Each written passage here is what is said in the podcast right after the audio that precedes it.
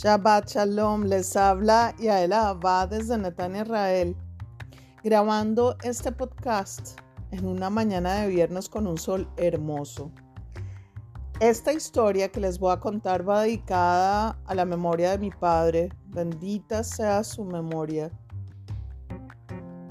Mi papá como que predecía todo, era, era como un papá profeta, porque cada día me sorprende más y van a ver el porqué en esta historia.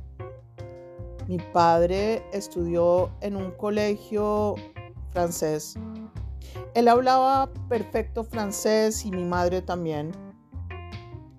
Cuando pequeña yo los escuchaba hablando entre ellos francés, pero eso no era para mí. El francés no me gustaba en ese entonces. Lo mío eran mis dos idiomas, desde bebé, inglés y español. Y el francés ni lo pensaba en mi vida. Cuando estaba en el colegio, mi padre me dijo que debería estudiar otro idioma más, que, que no solo debía estudiar inglés y español, que debía estudiar francés. Yo en ese momento le dije, ¿estás loco, papá? Yo no voy a estudiar francés. El francés no es para mí. No y no y no, papá. Pero él me dijo, es una orden. Niñita, es una orden. Que realmente yo tuve que acatar a regañadientemente.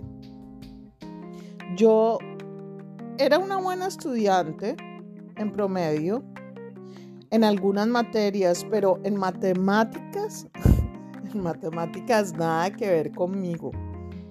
Así que perdía siempre matemáticas teniendo que habilitar. Era nula con los números, pero era muy buena con los idiomas. Pero con francés iba a ser rebelde, muy rebelde. Y me iba a tirar la materia por llevarle la contraria a mi papá. Y así fue. Me tiré la materia. Y cuando mi papá vio las calificaciones y vio mi rojo en francés, me miró a los ojos y entre furioso y con lágrimas me dijo, mire, su entorno no va a ser estadounidense ni colombiano, va a ser francés. Usted se casará con un francés, niñita.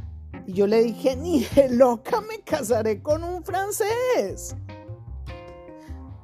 Y aún más, me dijo mi papá, su casa estará con libros en francés, la televisión va a ser en francés y todo el mundo en tu entorno hablará francés. He dicho, voilà. Me casé con un francés. Sus programas eran en francés. Los libros eran en francés. Y después de divorciarnos, desafortunadamente, me fui a vivir a Netania, Israel, donde todo el mundo habla en francés. Yo voy por las calles y todo el mundo habla francés. Así que